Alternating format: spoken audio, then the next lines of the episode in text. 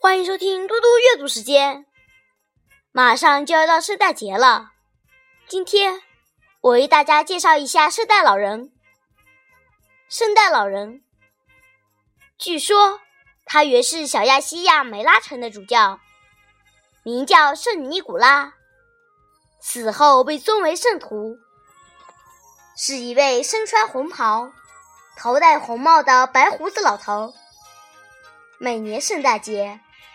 他驾着露拉的雪橇从北方来，由烟囱进入各家，把圣诞礼物装在袜子里，挂在孩子们的床头上或火炉前。于是，西方人过圣诞节时，父母把圣诞礼物装在袜子里，圣诞夜时挂在孩子们的床头上。第二天，孩子们醒来后的第一件事。就是在床头上寻找圣诞老人送来的礼物。